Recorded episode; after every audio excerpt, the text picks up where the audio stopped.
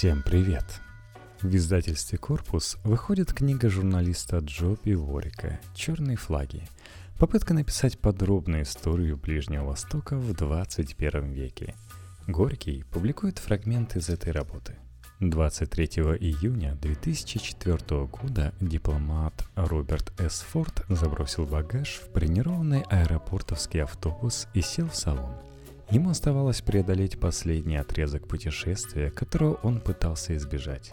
Через 25 минут Форд снова будет в зеленой зоне, будет прокладывать путь по лабиринтам взорванных стен и трейлерных поселков, будет дышать обжигающим воздухом с примесью запахов дизельного топлива и гниющего мусора.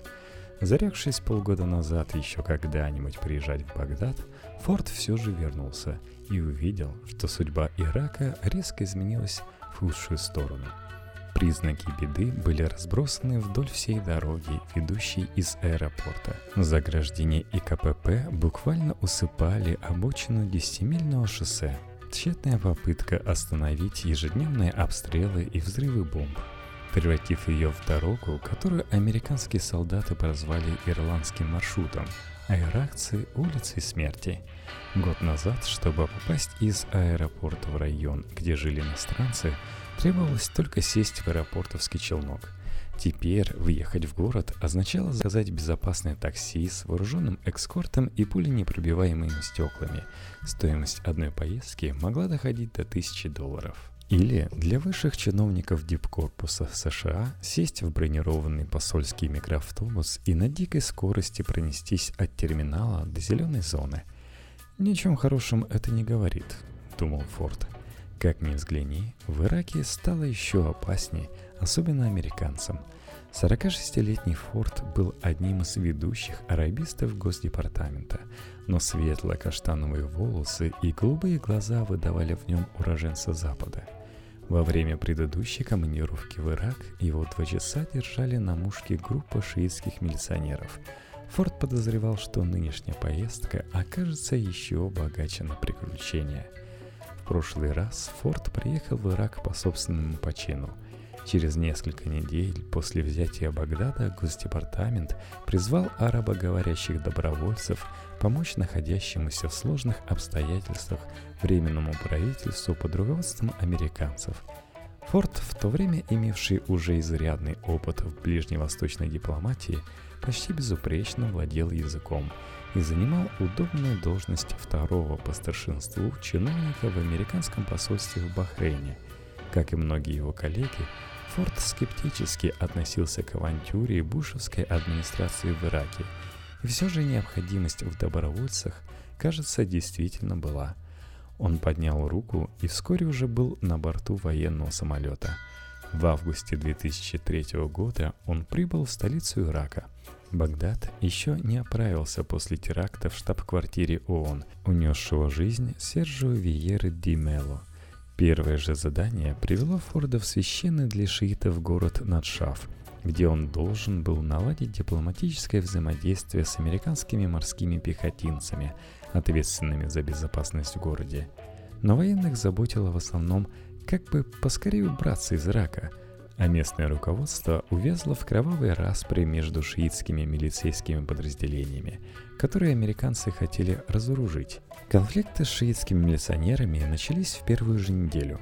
Форд имел обыкновение нырять в здание с головой, и в Наджафе он сразу стал встречаться с руководителями общин и завел рабочие связи далеко за пределами военной базы – Однажды в субботу, когда он встречался с одним из видных представителей духовенства, группа из 25 милиционеров ворвалась в дом с оружием на изготовку, окружив Форда и майора морской пехоты, который сопровождал его во время этого визита. Боевики схватили молодого переводчика иракца и вытащили его на улицу, где принялись со стервенением избивать и пинать ногами. Форд выхватил единственное бывшее при нем оружие – блеф – он осторожно на пару дюймов приблизился к человеку, который показался ему главным. «Меня зовут Роберт Форд. Я представитель коалиции из Багдада», — начал он по-арабски. «Сегодня в полночь у меня встреча с вашим начальником. Можете передать ему, что я опоздаю, потому что вы меня задержали». Уловка сработала. Американцев отпустили, милиционеры суетливо бросились к своим машинам, отпустив переводчика, чьи раны оказались достаточно серьезными, чтобы тут же отправить молодого человека в больницу.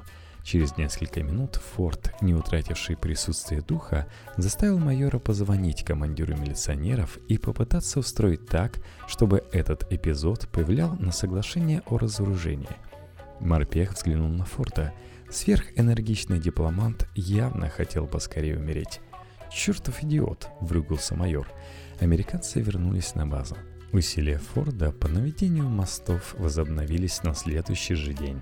Но разочарование и раздражение накапливались быстро. Когда через несколько месяцев его официально попросили вернуться в Ирак во вторую командировку, не опасения за свою жизнь заставили Форда сказать «нет». Ни при чем были и отвратительная погода, спартанские условия проживания, ледяная вода из душа и невыразимо сложный, постоянно меняющийся характер религиозных и племенных расприй. Форда остановило чувство безысходности, которое ядовитым облаком обволакивало почти каждую попытку что-то сделать.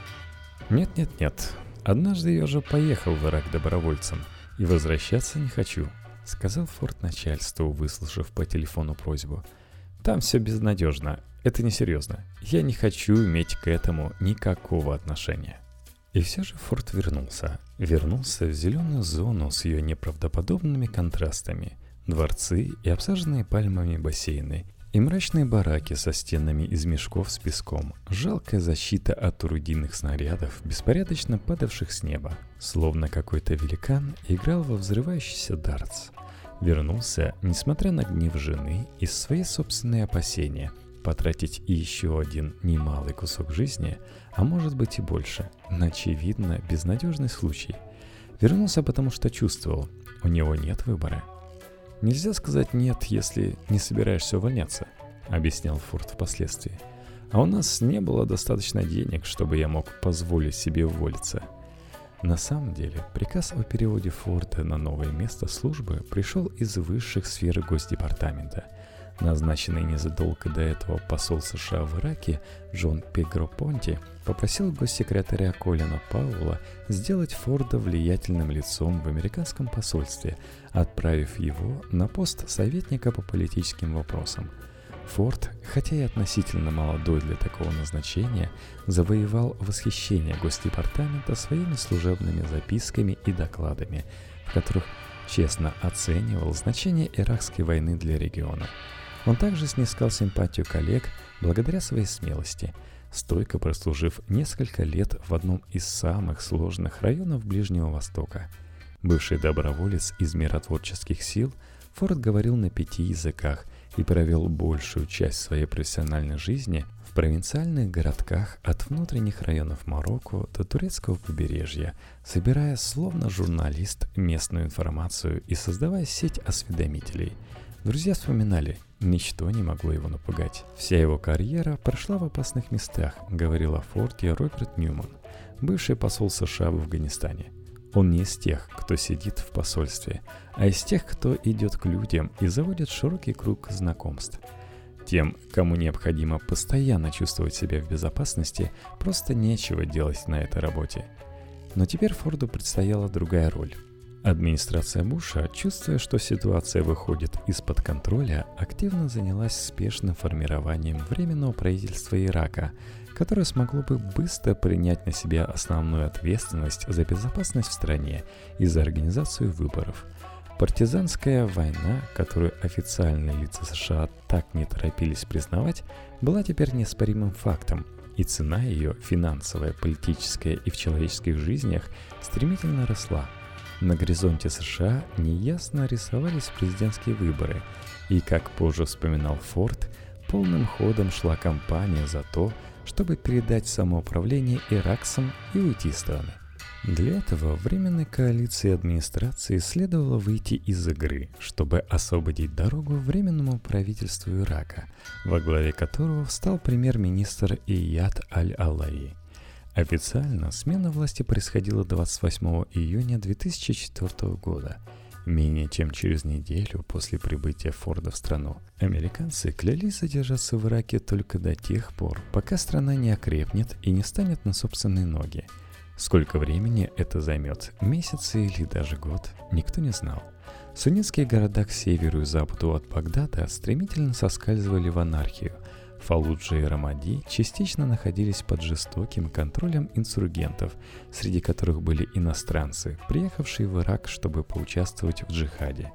Новое руководство Ирака и его американские покровители отчаянно нуждались в союзниках-суннитах, уважаемых с кредитом доверия, которые помогли бы установить мир в регионе и провести суннитские племена через демократические реформы, включая выборы и единое правительство, где власть была бы разделена поровну между суннитами, шиитами и курдами.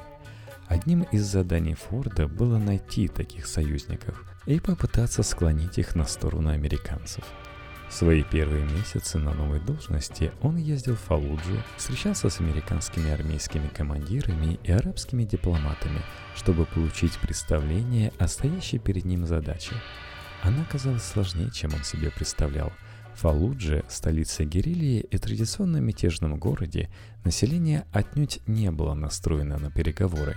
Морпехи время от времени снимали мишени со своей базы на окраине – но, как сообщили Форду военные, большая часть города оставалась для американцев запретным районом еще несколько недель после гибели четырех американских контрактников. Мятежники и иностранные боевики обычно действуют в городе совершенно свободно, говорилось в секретном донесении, направленном в Госдепартамент. В нем Форд описывал встречу с десантниками – Силы коалиции еще пытаются помешать партизанам и иностранным джихадистам, нанося точечные удары по бригадам Абу Мусаба Аз-Заркави. Нельзя, чтобы Фалуджа превратилась в оплот экстремистов. И снова я напоминаю, что для регулярных выпусков этого подкаста срочно требуются патроны на patreon.com slash Если помните выпуски про геймификацию – то это очень важно для того, чтобы поддержать мое внимание к этому виду деятельности. Ну и да, на Патреоне выпуски подкастов практически ежедневные. Присоединяйтесь